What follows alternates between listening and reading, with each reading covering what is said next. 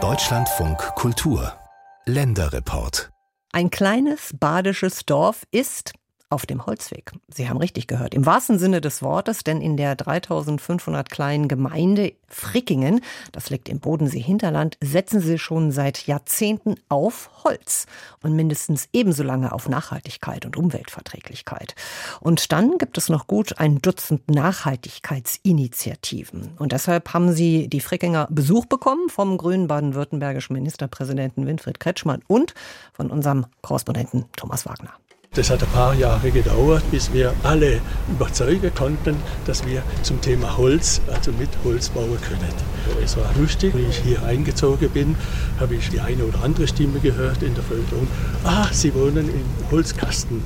Jean Nesselhut wohnt sogar gerne im Holzkasten. Wie viele im Ort die komplett errichtete Seniorenwohnanlage gleich gegenüber dem Rathaus bezeichnen. Die ist nämlich komplett aus Holz gebaut, wie so vieles in Frickingen, eine 3500 Einwohnergemeinde im baden-württembergischen Bodenseekreis, die ihren besonderen Weg eingeschlagen hat, den Frickinger Holzweg. Der Frickinger Holzweg ist der, dass man gesagt hat, wir haben hier in Frickingen haben wir Zugriff auf einen nachwachsenden, lokal existierenden Baustoff, nämlich Holz. Und Holzbau ist ja lange Zeit belächelt worden. Spätestens an dieser Stelle muss Michael Bär selbst lächeln. Seit kurzem ebenfalls Ruheständler arbeitet er ehrenamtlich bei der örtlichen Arbeitsgemeinschaft Energiewende mit. Er kann sich sogar noch genau an die Zeit erinnern, als Bauen mit Holz eher verpönt, denn gefragt war. Insbesondere wenn man zur Bank gehen wollte, noch vor 20 Jahren und gesagt hat, wir wollen ein Holzhaus bauen, hat die Bank gesagt, wenn man Pech hatte, was, ein Holzhaus, das geht doch gar nicht und überhaupt, das brennt ihnen ja sofort ab. Und solche Einwände hat man da zu hören bekommen. Mittlerweile hat sich das Blatt gewendet. Man hat erkannt, dass Holz ein hervorragender Baustoff ist, der auch brandschutztechnisch überhaupt kein Problem darstellt, wenn man alles richtig macht. Und das Tolle ist, man braucht dafür kein Zement, man braucht dafür keinen Kies abbauen. Man kann heimische Wälder, soweit sie eben in der Lage sind, gesunde Bäume zu produzieren, als Quelle nutzen. Und das tun sie in Frickingen schon seit knapp vier Jahrzehnten. Als es nämlich Mitte der 80er Jahre an den Bau einer neuen Festhalle ging, blieben Zement und Steine außen vor. Dann war der Revierförster im Gemeinderat, auch langjähriger stellvertretender Bürgermeister, der da in dieser Richtung viel gemacht hat und darauf gepocht hat, dass man auch mit Holz arbeitet, auch die Hackschnitzelheizung damals mit initiiert hat, die kommunale Nahwärmeversorgung, da mittlerweile über 100 auch Privathäuser angeschlossen sind und wir dann auf diesem Weg auch bleiben wollten. Seit der Fertigstellung der Halle vor knapp vier Jahrzehnten, erinnert sich der stellvertretende Frickinger Bürgermeister Michael Bader, sind alle kommunalen Bauvorhaben aus Holz errichtet worden.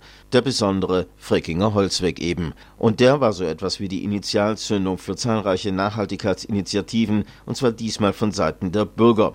Frickingen gilt heute als Vorzeigegemeinde in Sachen ehrenamtliches Engagement für Umwelt- und Ressourcenschutz. Eine Nachhaltigkeitsinitiative ist etwa die Energiewende AG. Die Energiewende AG ist im Grunde eine Untergruppe von der Gemeinde mit aktiven Bürgern, die versuchen, wie der Name schon sagt, eigentlich für die Gemeinde ein Konzept entwickeln, Energiewende vor Ort umzusetzen. Gottfried Grundler, ein drahtig wirkender Mit-50er, ist Gemeinderat und macht bei der Energiewende AG von Anfang an mit. Dort bringen Bürgerinnen und Bürger auf ehrenamtlicher Basis Vorschläge für mehr Nachhaltigkeit in der Gemeinde ein. Straßenbeleuchtung auf LEDs umstellen, den gemeindeeigenen Bauhof auf Energieeffizienz überprüfen, zwei von vielen Beispielen. Das ist aber noch nicht alles. Wir haben ein Förderprogramm für Balkonmodule erstellt, ein Förderprogramm für Pumpentausch.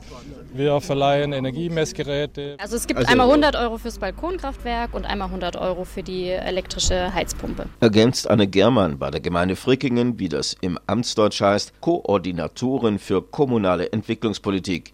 Gegen die Funktionsbezeichnung Nachhaltigkeitsbeauftragte hat Anne Germann aber auch nichts einzuwenden. Wir sind die kleinste Gemeinde in Deutschland, die so eine Stelle gefördert bekommen hat. Wichtig war für den Bescheid eigentlich sicherlich auch, dass wir hier eben so viel schon gemacht haben, dass in Fricking so viel geht. Von Seiten der Gemeindeverwaltung, vor allem aber auch von Seiten der vielen ehrenamtlich engagierten Bürgerinnen und Bürger im Ort, die sich das Ziel der Nachhaltigkeit auf ihre Fahnen geschrieben haben. Christa Balzer macht bei der Frickinger Nachhaltigkeitswerkstatt mit und auch bei der Biodiversitäts AG. Genau, also die Nachhaltigkeitswerkstatt ist eigentlich eine Übergruppe von allen Arbeitsgemeinschaften zu verschiedenen Themen. Also wir sind die Biodiversitäts AG, dann gibt es eine Energiewende AG, es gibt nachhaltig Leben im Alltag, Müllvermeidung. Also so haben wir verschiedene Themen, die wir bearbeiten in der Nachhaltigkeitswerkstatt. Das ist alles ehrenamtlich. Frickingen im Bodenseekreis, eine Hochburg des ehrenamtlichen Engagements für Umweltverträglichkeit und Ökologie. Wie erklärt sich so etwas? Hilde Gebhardt ist ebenfalls Mitglied in der Biodiversitätsgruppe. Sie glaubt. Also ein Teil ist mit Sicherheit, dass die Bürgerstruktur sehr lebendig ist. Also es passiert viel hier im Ort. Und weil das Ort nicht so groß ist, man kennt sich, man trifft sich und man hat dadurch, dass man öfters die Begegnungen hat, lässt man sich leichter auch anstecken und mitnehmen um was mitzumachen. Das bestätigt auch einer, für den das ehrenamtliche Nachhaltigkeitstreiben in Frickingen so recht nach seinem Geschmack ist. Gerade in Kleingemeinden entstehen zum Beispiel solche Genossenschaften, solche Bürgergenossenschaften. Nicht das ist aber der Vorteil vom Dorf, nicht, dass man sich da kennt. Baden-Württembergs grüner Ministerpräsident Winfried Kretschmann er lebt seit Jahrzehnten in einem Dorf im Landkreis Sigmaringen, dort wo ehrenamtliches Engagement großgeschrieben wird, zumal für Projekte wie Energiewende und Biodiversität, sei die Welt halt noch in Ordnung. Ich merke das immer, wenn Kritik kommt. Die großen Mauler und Motzer, ja, die alles nur in die Pfanne hauen, die sind in der Regel wenig engagiert, stelle ich immer wieder fest.